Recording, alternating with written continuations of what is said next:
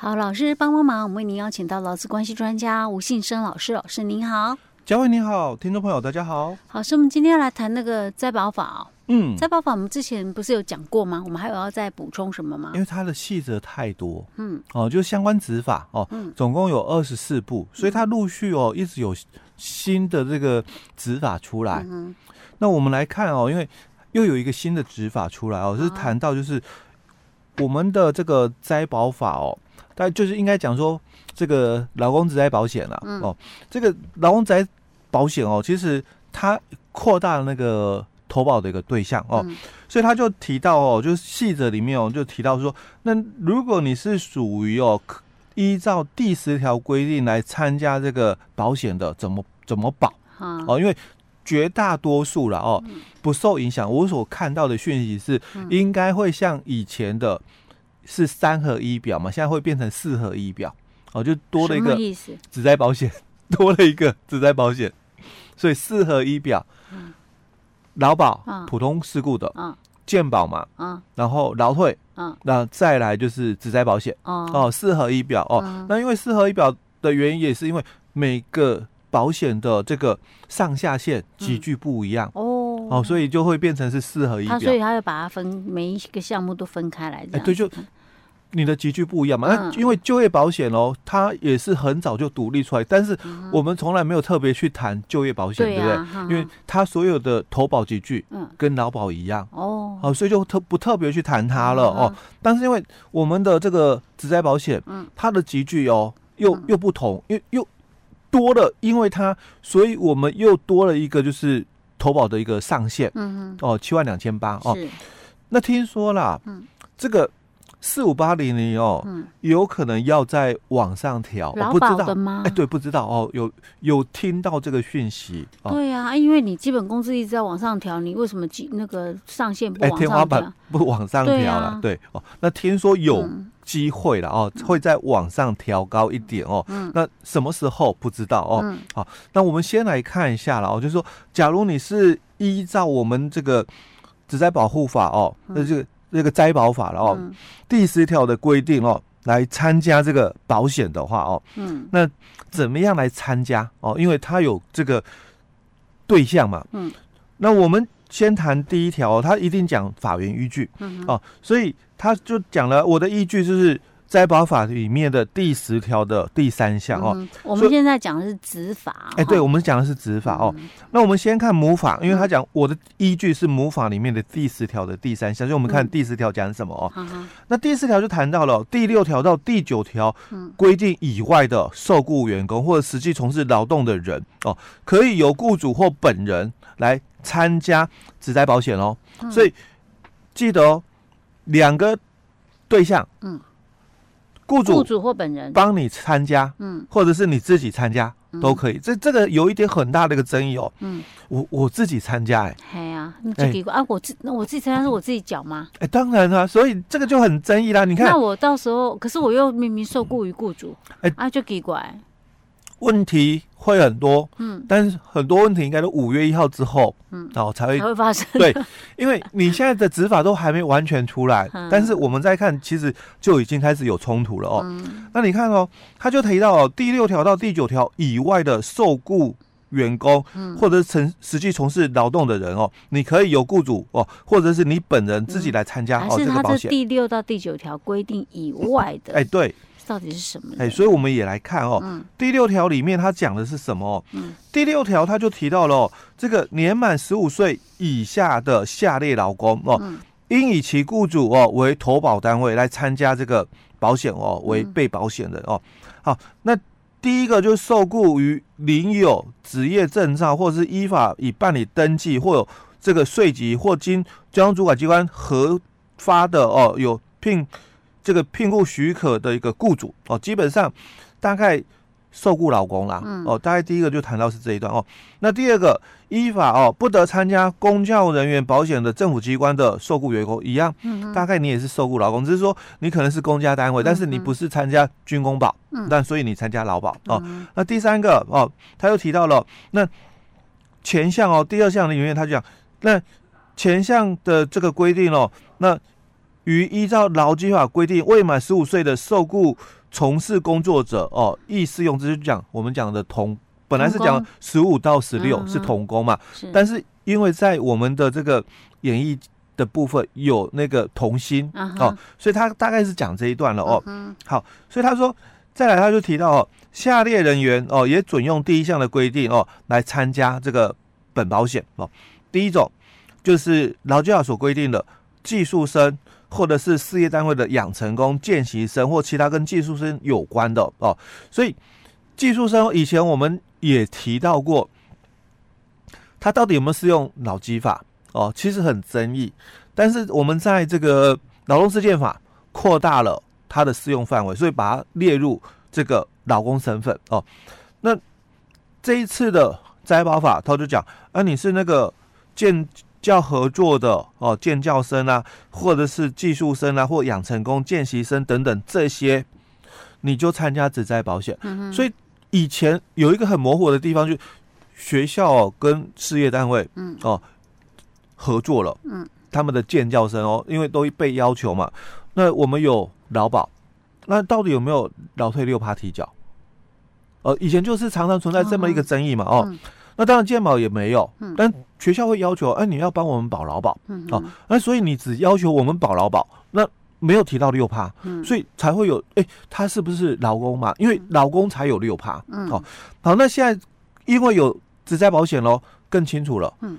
那应该就是保职灾保险，因为以前是劳保混合嘛，综合保险，普通事故跟职灾嘛，那现在的话。他们就应该不保劳保了，就保直接保，应该是直接保职在保险哦。对，这样比较哎、欸、比较清楚了哦。那再来就是第七条里面的，他说年满十五岁以上的下列劳工哦，应以其所属的单位为投保单位，参加本保险为被保险人哦。第一个就是无一定雇主或者是自营作者，那参加职业工会的这个会员的人。第二个无一定雇主或自营作业而参加与会的。甲类会员，大概简单讲哦，你是在我们的职业工会加保的人，嗯，或者是你是在我们的渔会加劳保的、嗯、哦。那以前都讲劳渔保嘛哦，嗯、大概就是讲这两个哦。好，那我们接着就要来看，因为以前哦，我也一直强调，你能够在职业工会参加保险的、哦、劳保的人哦，大概只有两种人，一种就是无一定雇主，嗯，那一种就是自营作业者，嗯，那因为以前的劳保。条例里面哦，对这两个身份没有讲得很完整，所以常常会造成哦很多人的误会。那我们这一次的灾保法的施行细则第七条，他也讲得很清楚了哦。他讲说，这个母法里面的第七条所讲的无一定雇主的劳工哦，他说指的就是经常在三个月内哦受雇于非属于本法第六条。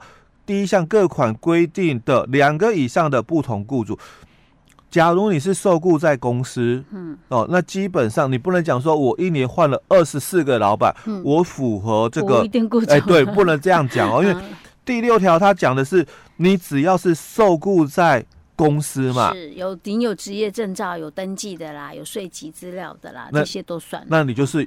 有一定雇主的老公了哦，嗯、那他这里讲的无一定雇主就是你，你可能是自己啊打零工的、嗯、哦，所以你才没有一定受雇在哪里哦。嗯、好，所以这个一定要特别去区隔哦。那在第二种自营作业者，嗯，那自营作业者他这里也讲了哦，说就是独立从事劳动或记忆工作哦，获致报酬，而且没有雇佣有酬人员帮同工作的哦。那这个自营作业者哦，他跟这个有登记的雇主哦，嗯，又有点区隔喽，因为他这里有特别强调，你不能够雇佣老公，嗯，所以代表的一个部分，应该也是讲说你本身就是应该没有投保单位了，嗯、哦。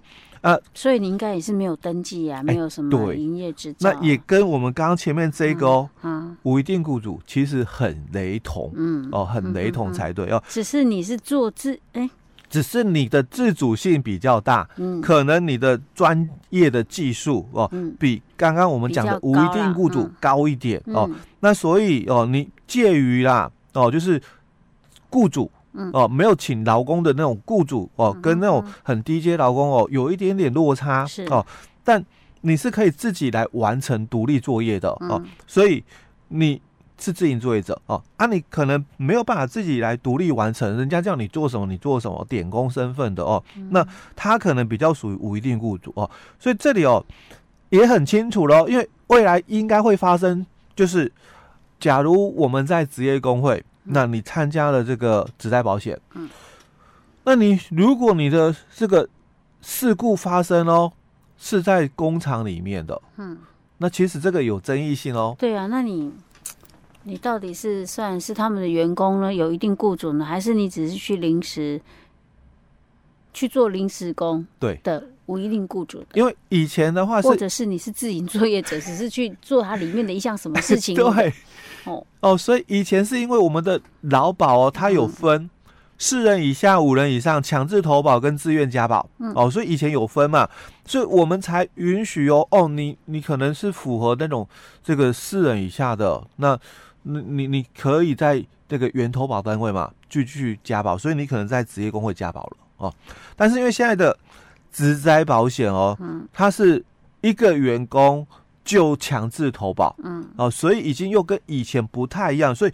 未来这种的争议应该会很多，而且甚至会衍生成，就是在这个没有参加职灾保险的一个情况下哦，嗯，因为你也可以申请给付，嗯，哦，因为我们职灾保险它是合并嘛，灾保法是合并嘛，职灾劳工保护法过来的嘛，嗯，那以前的观念是因为以前的观念是在劳保条例里面的观念是有被保险人的身份，你才能够去申请。劳保局的给付嘛，嗯、但是我们的指灾劳工保险法，它是讲说你没有投保哦，嗯，你发生指灾喽，也可以还是可以申请喽，嗯、哦，所以观念又不一样喽，所以五月一号以后这个观念哦要改，甚至以后会有可能因为这样的一个事情发生很多的争议。嗯、对啊，你到底应该这笔账算在谁头上呢？呃，而且如果因为他这个没有。保险嘛，他也可以拿到保险给付哦。可是有些哦公司可能另外有帮员工做那个呃投保，投保哦，可能就是商业保险嘛，那也拿到给付喽。嗯，那也也也也补偿喽，也补偿喽。那这个部分哦，该怎么处理？又该怎么处理？因为我我额外帮员工投保了，那也获得一些补偿了。那不能抵吗？嗯，哦，那这个到时候是不是又产生另外一些的纠纷出来？哦，还不知道，因为都要等五月一号以后看到更多的执法的一个部分哦，才会比较理清。哦还是说等到有状况发生之后，实际案例发生之后，他后面会会不会再有一些什么解释令等等？哎，对。哦，感觉上想起来就觉得很很复杂，欸、很麻烦的。一个新法实施都会这样，对，嗯、哼哼哦，OK。那再来就是第八条里面谈到哦，就是这个十五岁以上哦，嗯、你在这个职训中心哦，你在那边受训的哦，按你也可以参加职灾保险哦。那另外第九条就谈到了哦，你是这个受雇于哦这个第六条。第一项规定以外的这个雇主的员工，或者是你是从事哦实际劳动的一个雇主哦，那或者是你是参加海员总工会或船员总会的这个会员的一个外雇船员，就是你可能是在职业工会哦，或者是我们讲的渔渔会哦去加保的人哦，那这里哦，就我们第六条哦。到第九条讲说哦，你可以参加，但这里哦，大概简单的涵盖的话，嗯、基本上你应该就是受雇员工。嗯。第二个，基本上你应该就是我们讲的实际从事劳动的雇主、嗯、哦，或者是你属于啦哦，就无一定雇主的，在职业工会的，或者是你属于就是这个这个。船员的那个工工会的那个会员有没有哦？那你可能这与会加保的那个部分哦，基本上哦，大概是这样的一个属性哦。所以是那他说这个排除这第六条、第九条规定以外的受雇员工或实际从事劳动的人员，可以由雇主或本人办理参加本保险。哎，对，所以资格哈，其实在第二条他也有讲哦，在细则里面哦，就是这个可以参加这个职灾保险的哦。嗯。的部分哦，依照第十条规定参加的人哦，在第二条就讲了谁可以参加哦，所以他列了四种人哦。嗯、第一个就非属母法里面第六条到第九条规定的受雇老公了、嗯、哦。所以我们刚刚讲嘛哦，第六条到第九大概规定的这个差不多大占大部分、啊。哎，对对哦。嗯、那第二个这个雇佣钱款的这个受雇的员工哦。